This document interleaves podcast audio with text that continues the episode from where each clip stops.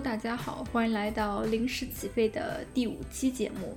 呃，第五期节目呢，也是我在集中隔离的第五天。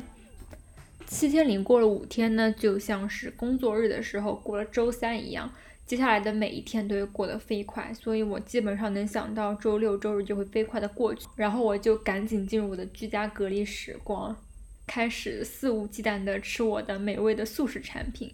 呃，外卖不知道能不能点，但是觉得能吃上一些 美味的速食产品，对我来说也是一种非常好的享受吧。那可能本期节目想要聊的就是关于吃的问题。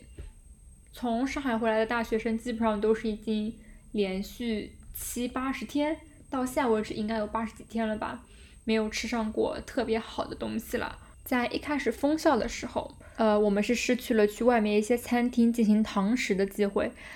那再到封楼之后呢，我们不仅是失去了点外卖的机会，同时也失去了去食堂自主点餐的机会。食堂里所有好吃的东西都离我们远去了，剩下的只有师傅们给我们做的盒饭。当然了，在当时那种非常艰难的情况下，能吃上免费的盒饭，我们也是非常心存感激的。但是在吃了那么久的盒饭之后，终归是觉得有些索然无味，毕竟呃每天大家的盒饭也都差不多，但是同学们都来自全国各地，每个人的口味都不一样，并且在当时食材有限的情况下，师傅们烹饪的这些食材我们可以说完全吃腻了，比如说像什么百叶结包肉啊，然后肉圆啊，包括一些品牌公司向学校捐赠了西葫芦，导致学校里面。感觉每周每顿饭都有西葫芦的存在，那在这种吃腻的情况下呢，我们的口味基本上可以说非常的想念一些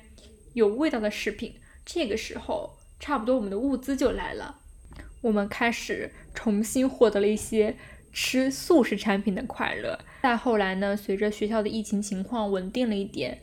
我们也是获得了。重新吃食堂的快乐。返乡之后，我们到了集中隔离点来，虽然又重新回到了那种吃盒饭的经历上，但是相信离没有限制的吃各种各样的美食就差一点点了。我觉得吃东西这个事情对人是非常重要的。当吃上一份完全很对你胃口，并且烹饪的非常美味的饭菜的时候，你会觉得整个人的心情都变好了。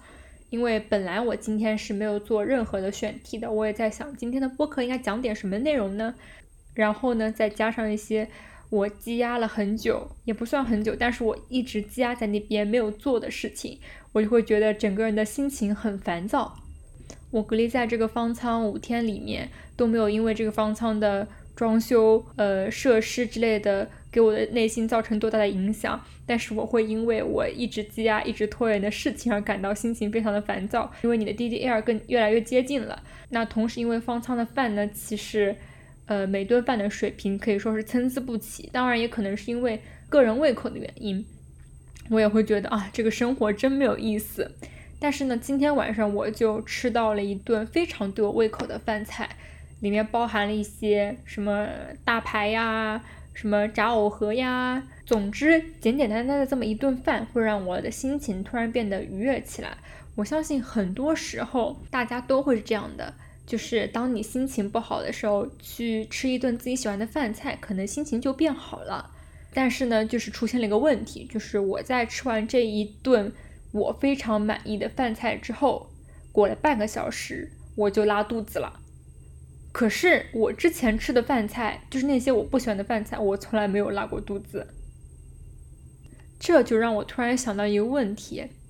就是关于蛋白酶的问题。大家可能会想说，这个拉肚子跟蛋白酶有什么关系？是因为我之前读过一本书，是阿成先生的《常识与通史》，它里面有一篇文章叫做《思乡与蛋白酶》，我给大家念一段里面的内容。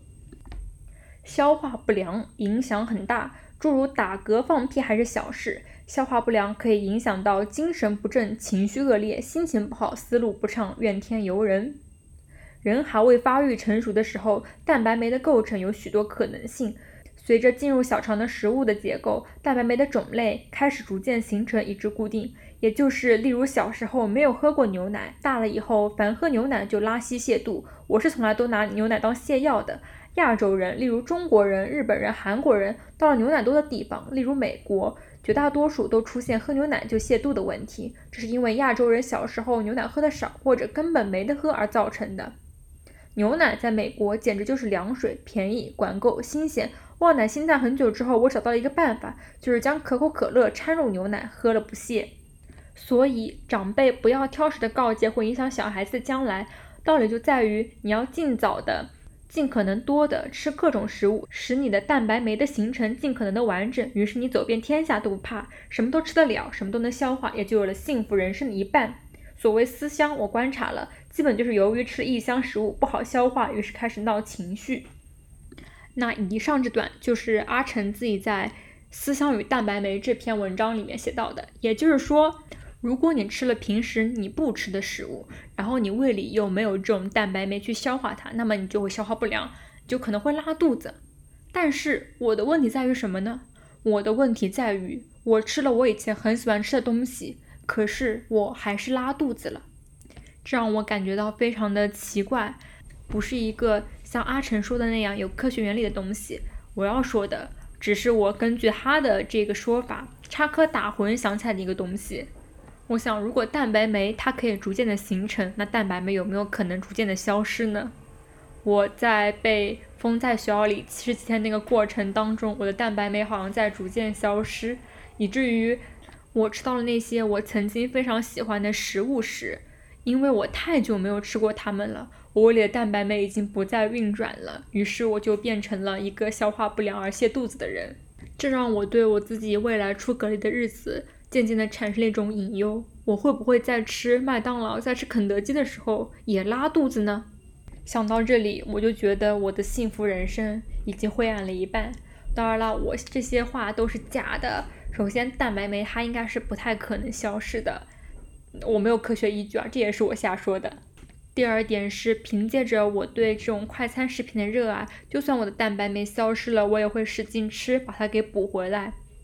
但是从这件事上，我想说的就是，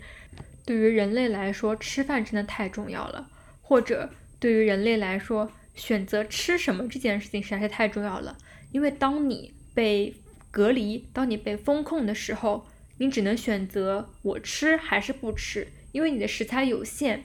你不能去选择你到底要吃什么。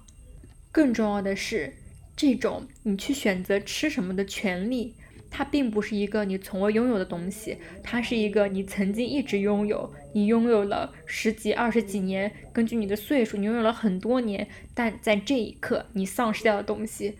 比如说，我可以自己选择，我半年不去吃火锅，因为我可能在那个半年里面不曾想去吃火锅，或者我选择了去吃我更喜欢的食物。但是在这段风控的时间内，只要有朋友跟我提起说：“天哪，我好想吃一顿海底捞啊！”那我对火锅的思念就会非常快的起来。当然了，我现在也保不准，我现在去吃一顿火锅，我的胃又会开始消化不良，因为。火锅本来就是那种容易让人泻肚子的东西，不过这边已经快到了节目的尾声，我想说的就是，蛋白酶的形成跟你的消化不良是有着千丝万缕的关系的。但是我个人在节目中阐述的什么几个月不吃某种食物导致蛋白酶消解，纯属我个人瞎编，我没有经历过任何的科学考证，大家不要轻信。但是呢。有兴趣的听众朋友们可以自己去了解一下关于这个蛋白酶的故事，然后如果你了解的非常好的话，可以跟我反馈一下。最后，希望大家每个人都拥有选择吃什么的权利，放心大胆的吃任何东西，吃任何你想吃的东西，然后每天开开心心的吃完每顿饭。本期节目就到此为止啦，我们下期再见。